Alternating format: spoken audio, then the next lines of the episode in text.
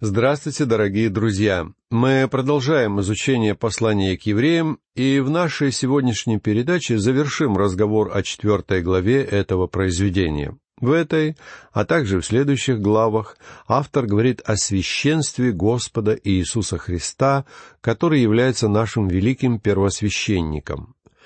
А поскольку Спаситель — это наш первосвященник, мы имеем право с дерзновением приступать к престолу Его благодати. Мы можем свободно обращаться к Господу Иисусу Христу и рассказывать Ему такие вещи, которых мы не можем сказать другим людям.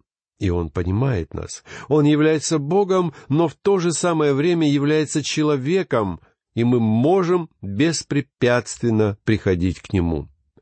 Давайте прочтем четырнадцатый и пятнадцатый стихи. «Итак, имея первосвященника великого, прошедшего небеса, Иисуса, Сына Божия, будем твердо держаться исповедания нашего, ибо мы имеем не такого первосвященника, который не может сострадать нам в немощах наших, но который, подобно нам, искушен во всем, кроме греха. Мне всегда казалось, что для народа Израиля смерть Аарона имела в каком-то смысле более важное значение, чем смерть Моисея. Аарон был их первосвященником. Многие израильтяне выросли вместе с Аароном, играли вместе с ним в детстве и путешествовали вместе с ним по пустыне. Они могли обратиться к Аарону и рассказать ему о своих бедах, грехах и поражениях, в то время как Аарон мог посочувствовать им, ибо он в точности знал, что они переживают. Поэтому я полагаю, что когда Аарон умер, всех детей Израиля волновал один вопрос. Сможет ли новый первосвященник, преемника Аарона, понять их? Сможет ли он также сочувствовать им, как Аарон, и оказывать необходимую помощь? Друзья мои, но у нас с вами есть великий первосвященник, который всегда доступен и который всегда понимает нас. Он не просто понимает нас теоретически, он понимает нас, потому что, будучи здесь, в этом мире, Он был испытан, и поэтому может сострадать нам в немощах наших. Он знал, что такое голод, он знал, что такое печали и слезы. Он может сострадать нам в наших немощах, ибо во всем, кроме греха, он был как человек. Прочтем шестнадцатый стих. Посему да приступаем с дерзновением к престолу благодати, чтобы получить милость и обрести благодать для благовременной помощи. Должен признаться, что мне всегда не нравилось это слово «дерзновение». Хотя я не знаю, какое понятие сможет адекватно заменить его. Слово «дерзновение» несет в себе оттенок дерзости, надменности и даже наглости, то есть имеет какую-то негативную окраску. Но на самом деле ничего подобного не подразумевается в данном греческом слове «пересия». Это весьма интересное греческое понятие, которое обозначает свободу слова, которой так гордились афиняне.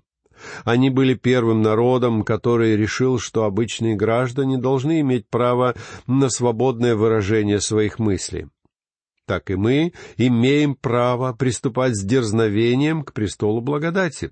Мы можем свободно обращаться к Господу Иисусу Христу. То есть я могу рассказывать ему такие вещи, которых я не могу рассказать вам. И он поймет меня, он знает мои слабости, и я могу без колебаний говорить ему о них. Я научился быть совершенно откровенным перед ним. Но я не позволяю себе общаться с ним на короткой ноге, и мне претит подобный фамильярный подход. Он является Богом, и я прихожу к нему с поклонением и почтением. Но я имею право говорить ему все, потому что он тоже человек. Он является Богом, будучи в то же самое время человеком, поэтому я могу беспрепятственно прийти к Нему. Я могу рассказать Ему все то, что лежит у меня на сердце. Я могу раскрыть перед Ним все свои сокровенные тайны.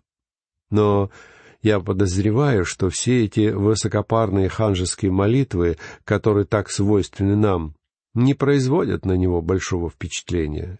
В особенности это справедливо, когда мы пытаемся прикрыть такими молитвами все то, что на самом деле находится в наших головах. И я бы не удивился, если бы выяснилось, что Господь сознательно отворачивается от нас, когда видит наше нежелание искренне и с открытым сердцем обратиться к Нему. Я полагаю, что именно по этой причине наши молитвенные собрания не столь эффективны, как нам бы этого хотелось. Кстати сказать, обращались ли вы к нему сегодня, и что вы сказали ему? Сказали ли вы ему о том, что любите его? Покаялись ли вы сегодня перед ним в своих грехах? А если нет, то почему бы вам не сделать этого? Ведь он уже знает их все, так почему бы и вам не сказать ему, зачем закрываться от него? Он и так знает, что вы можете прийти к нему только благодаря его заслугам.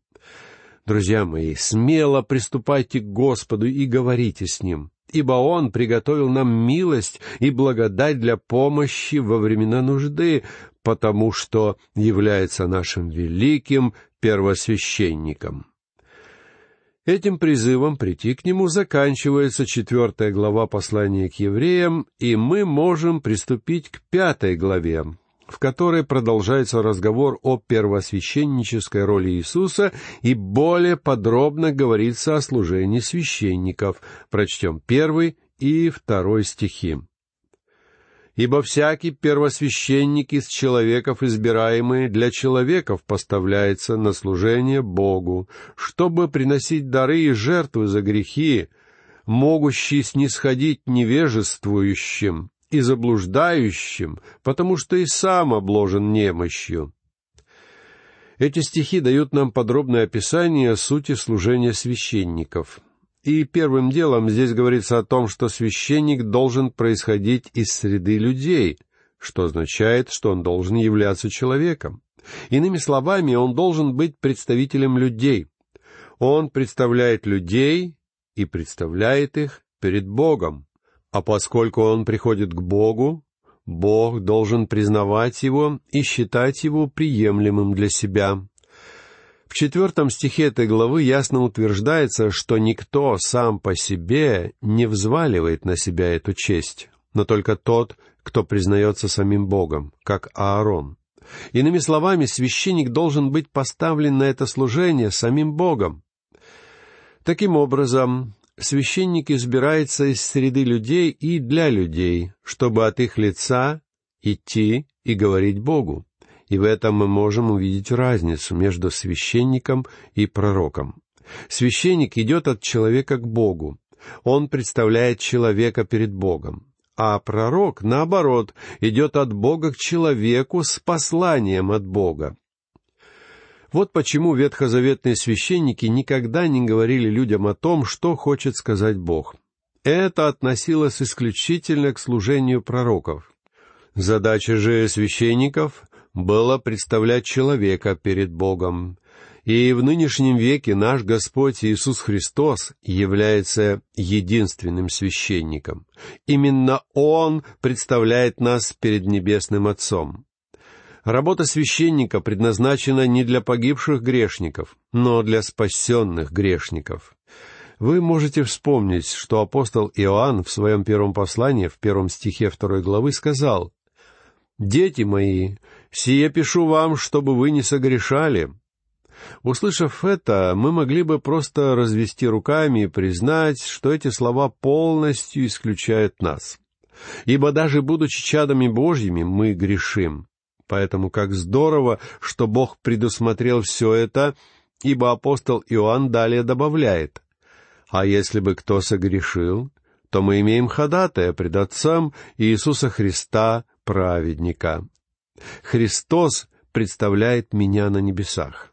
И когда мой враг, сатана, обвиняет меня пред Отцом, Господь Иисус Христос встает на мою защиту. Он мой первосвященник. Это является одной из причин, почему я никогда не буду удовлетворен, просто имея священника на этой земле. И я хочу донести до вас эту мысль как можно более ясно. Если кто-то намеревается представлять меня перед Богом, я хочу быть уверен, что он сам будет принят Богом и будет угоден ему. Я хочу быть уверен, что мой представитель обладает всеми необходимыми для этого качествами. Мы можем молиться друг за друга, но мы не можем представлять друг друга на небесах. И вследствие того, что мне нужен кто-то, кто бы представлял меня, я поистине счастлив, что у меня есть такой великий первосвященник, который представляет меня перед Небесным Отцом, принося дары и жертвы. Обратите внимание, что священник может приносить дары и жертвы. Далее автор намеревается ясно показать нам, что Христос может предложить нам нечто, что Он уже предложил нам самого себя. И по сравнению с драгоценной кровью Христа, которая искупила нас, серебро и золото будут подобны никчемным безделушкам. Он приносит дары и жертвы за грехи. Обратите внимание, что здесь используется множественное число. Это именно грехи, а не грех. Это относится к жизни верующего. Например, когда в последний раз вы вышли из себя, обратились ли вы к Богу с покаянием в этом грехе? Помните, что у вас есть заступник, который находится на небесах, чтобы приносить Богу ходатайствование за вас. Он представляет вас перед Богом. Причем он может снисходить невежествующим и заблуждающим, потому что и сам обложен немощью. Мы имеем великого первосвященника, который, подойдя к концу своего земного служения, мог сказать своим ученикам, «Кто из вас обличит меня в неправде?» Ученики Господа были с ним в течение трех лет, и если бы в его жизни был какой-то порог или неправда, они бы знали это. Но он был непогрешим и безупречен. Он не совершил ни одного греха. И в то же самое время он жил на этой земле, как обычный человек, поэтому он понимает нас. Христос может снисходить невежествующим. Что относится к грехам, совершенным нами по незнанию, речь идет о таких грехах в начале четвертой главы книги Левит. Если вы думаете, что за прошедшие две недели вы не совершили ни одного греха, и вам кажется, что вы прожили по-настоящему возвышенной и духовной жизнью, у меня есть новость для вас. Вы совершали и совершаете грехи, о существовании которых даже не подозреваете. А Он, как великий первосвященник, заботится об этих грехах за нас, ибо может сострадать пребывающим в неведении. Дело в том, что есть пути, которые кажутся человеку прямыми, но конец их — путь к смерти, как мы читаем в книге притчи в двенадцатом стихе четырнадцатой главы. А пророк Исаия в шестом стихе 53 главы своей книги пишет, что «все мы блуждали, как овцы, совратились каждый на свою дорогу». И Бог сравнивает нас с овцами, потому что все овцы обычно сбиваются с пути. Наш Господь может снисходить невежествующим и заблуждающим, потому что и сам обложен немощью. Он знает, что мы чувствуем и переживаем. Иными словами, Он является совершенным посредником. Когда мы падаем, Он не опускается в грязь вместе с нами, но при этом Он оказывается рядом, чтобы протянуть нам руку и поднять нас из этой грязи. Проблема священства Аарона состояла в том, что священник мог закрывать глаза на те грехи людей, в которых был виновен сам, и осуждать такие грехи, которых сам никогда не совершал. И это всегда таило в себе определенную опасность. Но Христос способен проявить милость. Он не осуждает и не закрывает глаза. Когда мы приходим к Нему, чтобы принести Ему покаяние в наших грехах, Он не начинает читать нам лекцию о том, что мы должны лучше вести себя в следующий раз. Он просто протягивает к нам милость. Если исповедуем грехи наши, то Он, будучи верен и праведен, как наш первосвященник, простит нам грехи наши и очистит нас от всякой неправды, пишет апостол Иоанн в девятом стихе первой главы своего первого послания. Как удивительно и замечательно иметь такого первосвященника, как он. А теперь давайте посмотрим на различия между священством Аарона и священством Христа. Потому что, хотя священническое служение Аарона и являлось прообразом священнического служения Христа, существуют между ними серьезные отличия. Прочтем третий и четвертый стихи. «И посему он должен как за народ, так и за себя приносить жертвы о грехах, и никто сам собой не приемлет этой чести, но призываемый Богом, как и Аарон. Вы можете вспомнить, что в Великий день очищения Аарон первым делом приносил жертву и относил кровь в святое святых за свои собственные грехи, Сначала ему нужно было разобраться со своими собственными грехами, прежде чем он мог стать представителем людей. В этом отношении священническая работа Аарона отличалась от священничества Христа.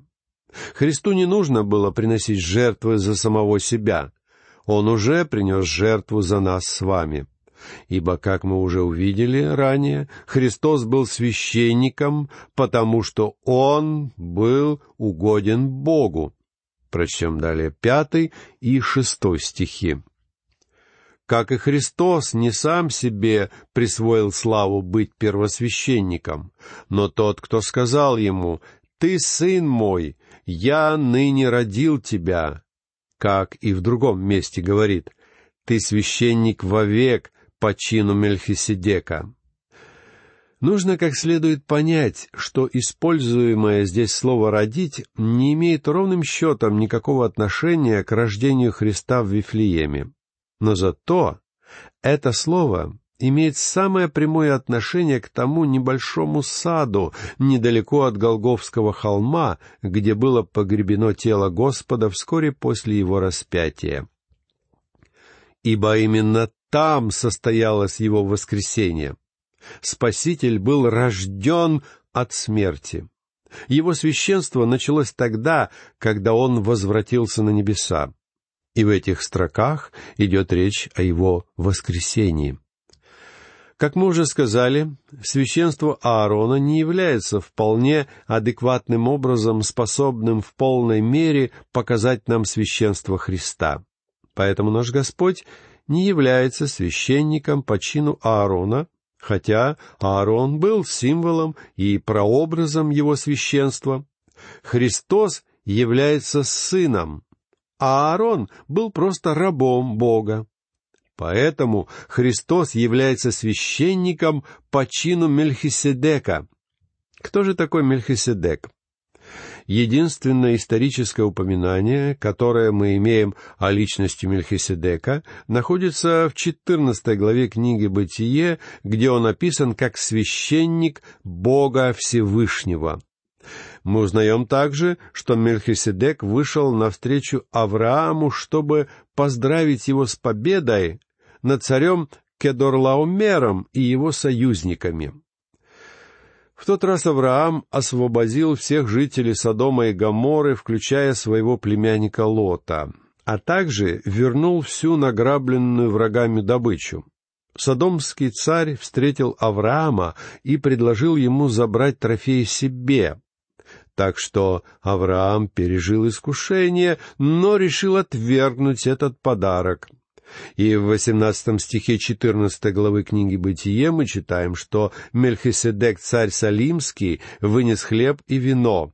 Он был священник Бога Всевышнего. А далее история продолжается в следующих стихах книги «Бытие». «И благословил его Мелхиседек, и сказал, «Благословен Авраам от Бога Всевышнего, владыки неба и земли, и благословен Бог Всевышний, который предал врагов твоих в руки твои. Авраам дал ему десятую часть из всего. Нам сообщается, что Мелхиседек являлся царем Салима, что означает «мир». Он появляется на страницах священного писания как будто из ниоткуда. И у нас нет даже малейшего намека на то, кем он был и откуда он появился. Точно так же Мельхиседек сходит со страниц священного писания. ибо далее в Библии не встречается никаких других исторических упоминаний о нем. Поэтому сейчас самое время сказать, что некоторые богословы считают, что Мельхиседек — это на самом деле никто иной, как сам предвоплощенный Христос. Я лично не могу принять данного толкования, потому что, на мой взгляд, Мельхиседек — это образ Господа Иисуса. И мне кажется очевидным, что образ какого-то объекта не может являться самим объектом. Поэтому я воспринимаю фигуру Мелхиседека как обычного человека, который действительно являлся салимским царем. Однако это мое частное мнение, потому что я знаю немало весьма известных богословов, считающих Мельхиседека предвоплощенным Господом. Поэтому вы не окажетесь одиноки, если будете придерживаться данной точки зрения. И тем не менее, я лично верю, что фигура Мельхиседека является образом, который Бог дал нам, а Моисей донес до нас в книге «Бытие». Мельхиседек появляется ниоткуда и уходит в никуда. У него нет ни начала, ни конца.